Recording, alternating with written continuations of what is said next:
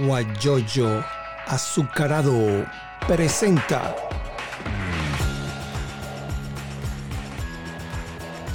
la noticia con Eleazar Benedetto.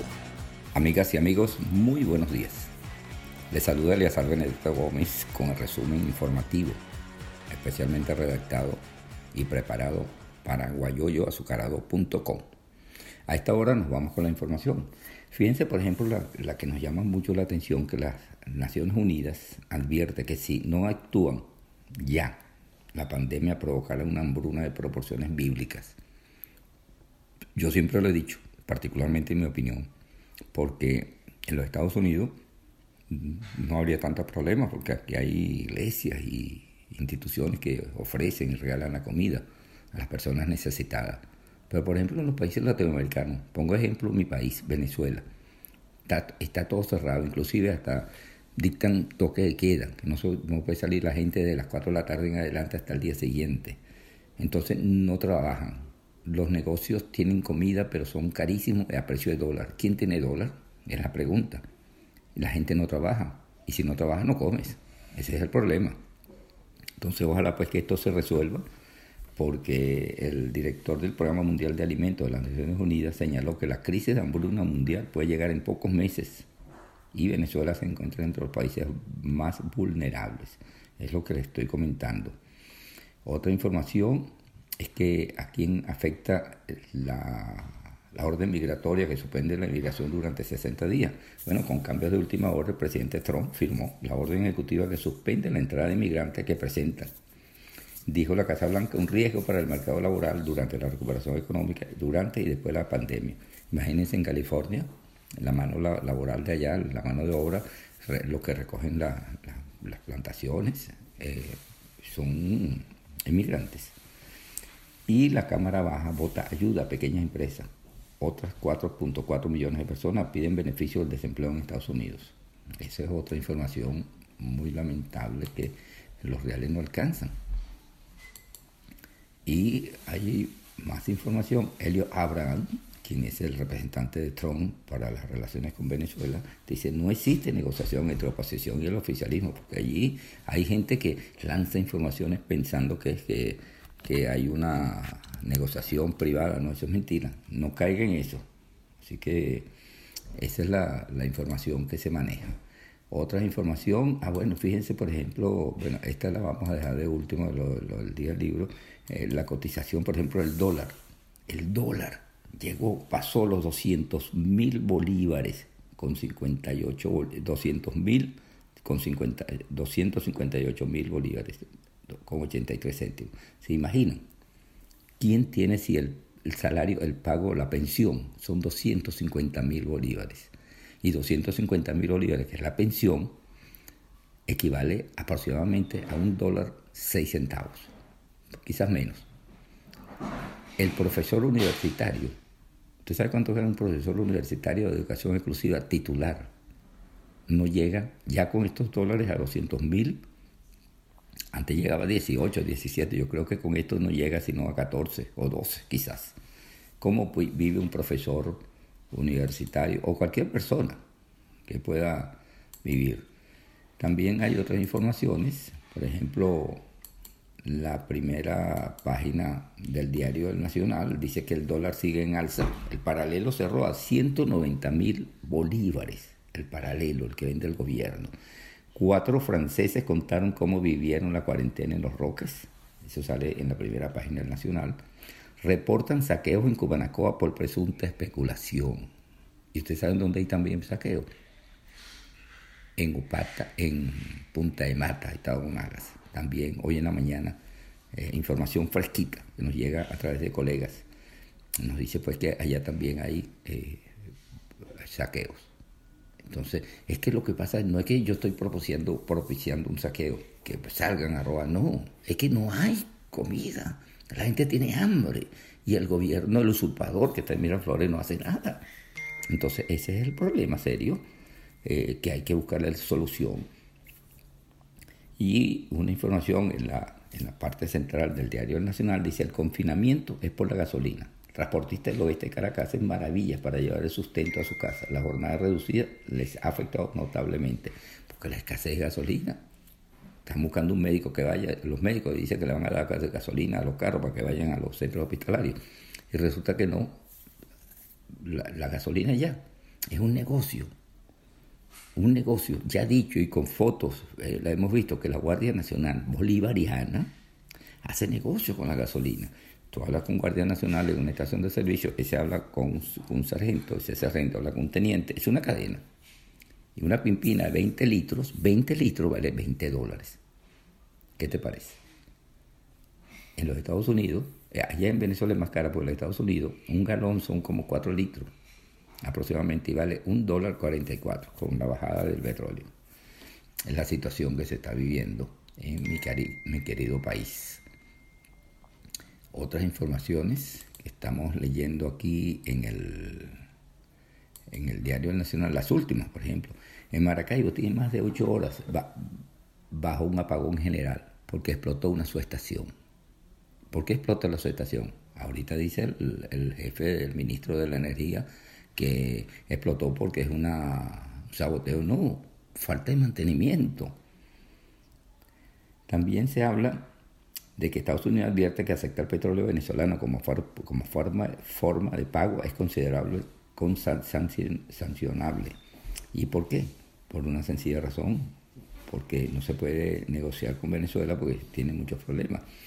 Eh, Diosdado Cabello dice que operativos en Falcón y Carabobo tendrán réplica por todos lados. Ustedes saben que en, Carabobo y en Falcón eh, detuvieron en las cercanías de Curazao y Aruba, un cargamento de droga que venía de Falcón, imagínense ustedes, y que está identificado también varias personas con fotos y que ya están detenidos.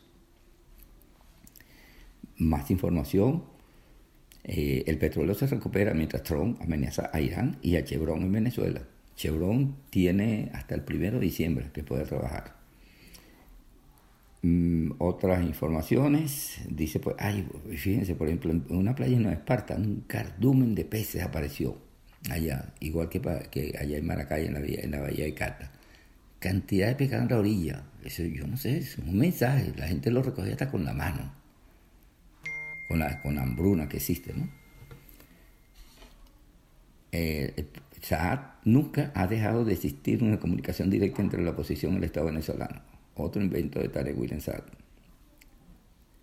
eh, más información, eh, más información, dice pues que es posible mantener una alimentación balanceada en, aislamiento. Un poco difícil, pero bueno, eso lo dice. Otras informaciones, eh, por ejemplo, aquí tenemos la frase de hoy, toda verdad atraviesa tres fases. Primero es ridiculizada Segundo, recibe violenta oposición. Y tercero, es aceptada como algo evidente. Eso está, y lo voy a leer nuevamente. Toda verdad atraviesa tres fases. Primero, es ridiculizada. Segundo, recibe violenta oposición. Y tercero, es aceptada como algo evidente. Bueno, fíjense que allá en Venezuela un avión de la aerolínea iraní Mahan Air sancionado por Estados Unidos, aterrizó en el aeropuerto internacional Josefa Camejo, un punto fijo, procedente de Teherán. Despegó seis horas después. ¿Qué, trajo o qué vino a buscar? Nadie sabe. O que vino a buscar oro, como, como están diciendo siempre. Eh, más información, eh, dice pues que en Cubanacoa siete heridos tras saqueo y disturbio en Cubanacoa, dice el diputado Robert Alcalá. Y les repito, en Punta Mata, Estado Monaga también, en este momento hay saqueos.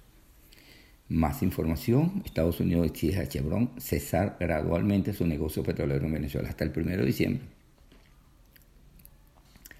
Lorenzo Mendoza confirmó nueve casos positivos de COVID-19 en Empresa Polar. Lorenzo Mendoza es el presidente de Empresa Polar. Más información, el diputado Dávila. Maduro usa el COVID para ocultar detención de narcos en, en Falcón y Carabobo. Bueno, esas palabras, ese es William Dávila, diputado por el Estado Mérida. Más información, bueno, saquean instalaciones de la Universidad de Carabobo y Maracay, denuncia Pablo Aure. Y otra, otra información que quiero compartir, que el Instituto Oceanográfico, fue la primera institución eh, científica que se creó allá en Cumaná, Estado Sucre, y de allí nació la Universidad de Oriente en 1958. El Instituto eh, Oceanográfico, Estudios del Mar, Marítima. Bueno, ese instituto fue saqueado y quemado o incendiado gran parte de sus instalaciones, así como están quemando y saqueando eh, instalaciones universitarias. En, Mérida, en el estado de Mérida, la Universidad de los Andes tiene instalaciones de investigación por el vigía y resulta pues que la han saqueado y el gobierno, las fuerzas públicas, se hacen los ciegos, sordos y no hacen nada. Carabobo lo mismo lo está haciendo Paulo, Paulo Aure, la Universidad Central lo mismo te, está sucediendo. Entonces, ¿qué vamos a hacer? Un pueblo en la Universidad de Oriente, yo soy jubilado de allí, allí existen las instalaciones pero las estructuras, no hay pupitre, no hay equipos de investigación, no hay nada. Es problemático.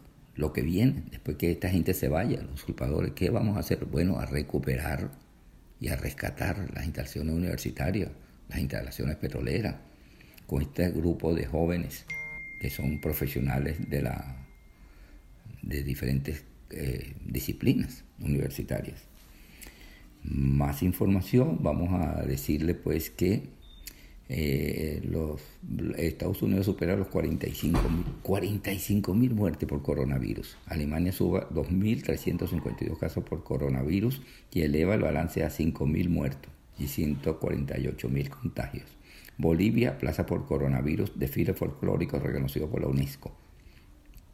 Francia registra 544 decesos por coronavirus, en total llega a 20 21.340 por muertes. En España siguen subiendo ligeramente con 440 fallecimientos en las últimas 24 horas. Eh, otras informaciones, muere por causas naturales Marco Bunstock, el penúltimo Luther, Luthier original. Otras informaciones dice que Trump ordena destruir buques iraníes y hostigan a embarcaciones estadounidenses. Bueno, por ahí hay las discusiones que existen. Ecuador registra 17.9 muertes allá para llegar a 537, con casi 11.000 contagios. Italia registra un nuevo repunte en los contagios con 3.370 casos en un día. Cuba anuncia otras dos muertes para llegar a 40, con casi 1.200 contagios. Chile suma 13 muertes nuevas y 464 casos en 24 horas. Francia suma 544 muertes para llegar a 21.340. Nueva York supera los 15.000 fallecidos por coronavirus con otras 474 muertes en un solo día, 474 muertes en un solo día. Y el Reino Unido supera los 18.000 fallecidos por coronavirus. Una cosa seria toda esta cosa, toda esta situación que sucede. Otra, ah, bueno, vamos a, ver los, la efeméride de hoy. Francisco Miranda es nombrado jefe supremo de los estados de Venezuela con rango de generalísimo en los ejércitos en 1812. Después de esa fecha, fue entregado a Monteverde y de ahí llevado en La Guaira, Estado Vargas, y de ahí llevado a, España, a, la, a una cárcel donde murió. Los restos mortales de Fermín Toro son ingresados al Panteón Nacional en 1876. Muere Teresa de la Parra en 1936, una escritora venezolana. Alejandro Patón Carrasquel debuta en las grandes ligas de béisbol con el equipo senadores de Washington. Washington, primer venezolano en jugar en las grandes ligas en 1939. Nace Marjorie de Sousa en 1980, es una actriz y modelo venezolana. Coca-Cola cambia su fórmula secreta por primera vez en casi 100 años. 1985 fue conocido como la nueva Coca, pero debido al rechazo del consumidor, Coca-Cola anuncia el 11 de julio de 1985 el regreso a la fórmula original con el nombre Coca-Cola Classic.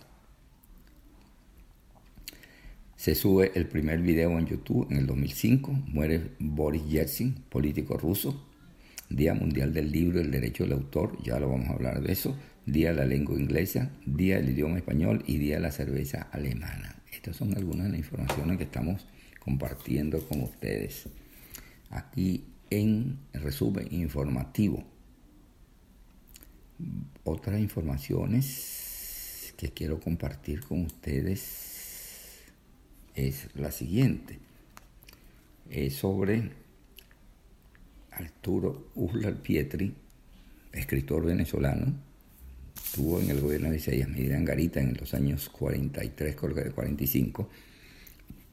Y él dijo algo en la década del 70, 80, algo sobre el petróleo me gustaría que ustedes, yo quiero compartirlo con ustedes. Aquí estamos discutiendo por Pedro o por Juan, pero, pero no, no, no, no estamos discutiendo la viabilidad de un proyecto nacional. Aquí estamos discutiendo por Pedro o por Juan, pero, pero no, no, no, no estamos discutiendo la viabilidad de un proyecto nacional. Bueno, no sale completo. Lamentable que no lo podamos compartir con ustedes. Pero aquí hay otras informaciones que quiero compartir donde habla este señor Tomás Guanipa, quien es embajador de Venezuela en Colombia, y habló sobre que esa embajada está ayudando a los venezolanos y, y, Colombia siempre se ha identificado con sus hermanos venezolanos. Y esto es parte de lo que dijo Tomás Guanipa. Que nosotros estamos en contacto permanente con la Defensoría del Pueblo colombianos para evitar que sean desalojados y que podamos a través de las ayudas que el gobierno de Colombia, la cooperación internacional, las ONG puedan otorgar, hacerles llegar alimento para que puedan sobrellevar el drama que significa la crisis del coronavirus que ha afectado al mundo entero. Embajador, ¿cómo se comunican con ustedes? Porque conozco personas que han sido desalojadas, personas que incluso están durmiendo en la calle y que no consiguen mm, sustento, no, no saben dónde pasar la noche y tampoco saben a quién recurrir. Sí, mira, en las redes sociales pueden buscar las redes de la Embajada de Venezuela en Colombia. Allí van a tener un link donde pueden acceder a una página donde se pueden censar. Puedo comentar lo que te decía al principio. Hoy hemos estado llevando mercados a distintas partes y zonas rurales de la ciudad de Bogotá, porque a través de ese censo eh, que está en el registro consular que nosotros manejamos, podemos hacer una selección de las personas con mayor vulnerabilidad y con la ayuda que nos está prestando el gobierno de Colombia, con la ayuda que nos están prestando este, organizaciones no gubernamentales y fundaciones como por ejemplo este, fundaciones de diversos tipos de venezolanos que están dedicados a esto. Y también con la cooperación internacional podemos distribuir ayuda para ellos no podrán ser para todos, nada, nosotros no manejamos presupuesto y creo que es importante advertirlo, no manejamos ningún tipo de presupuesto y sin embargo lo que hacemos es coordinar para que ayuda pueda llegar y nos parece importante que puedan ascensarse a través de las redes sociales de la Embajada de Venezuela en Colombia para que puedan estar eh, propensos a recibir la ayuda que nosotros hemos conseguido a través de estas vías que he mencionado.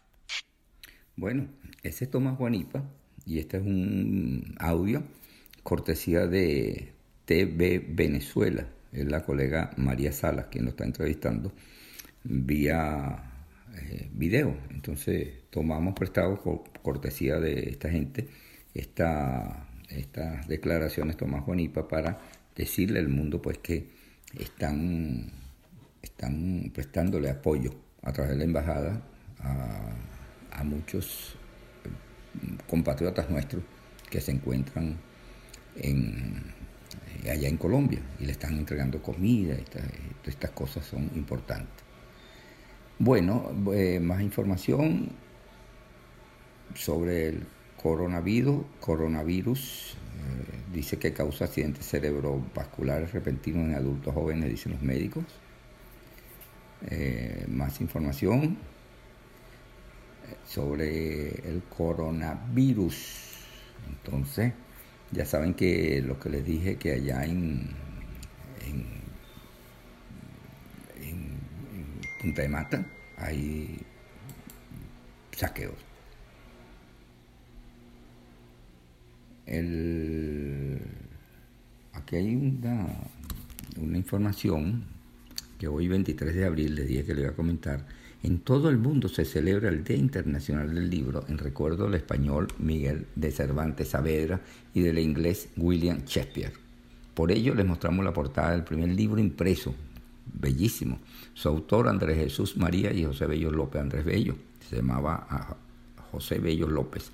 A pesar de que siempre se ha sostenido que ambos murieron el 23 de abril, ninguno murió ese día Cervantes el, el día 22 y fue enterrado el 23. En esa época, Inglaterra se regía por el calendario juliano, mientras que España ya había adoptado el calendario gregoriano. Así que en realidad Shakespeare no murió el día 23 según el calendario actual, el gregoriano, sino el 3 de mayo. Curiosamente, el día del libro, 23 de abril, se ha fijado sobre esa fecha errónea. Así que lo que podemos decir es que viva la cultura, viva el conocimiento y aclarado, pues hay muchas cosas que se aclaran sobre esta, esta efemérides. Es lo mismo que mucha gente habla sobre el caso del 19 de abril Mucha la firma de la independencia, la firma de la independencia de Venezuela fue el 5 de julio de 1811 y fue posterior, porque fue el 5 de julio la fecha que comenzó, pero terminó de firmarse porque venían gente, diputados de otras partes de Venezuela, de otras provincias, y terminó de firmarse el 5, el 8, el 10 de julio.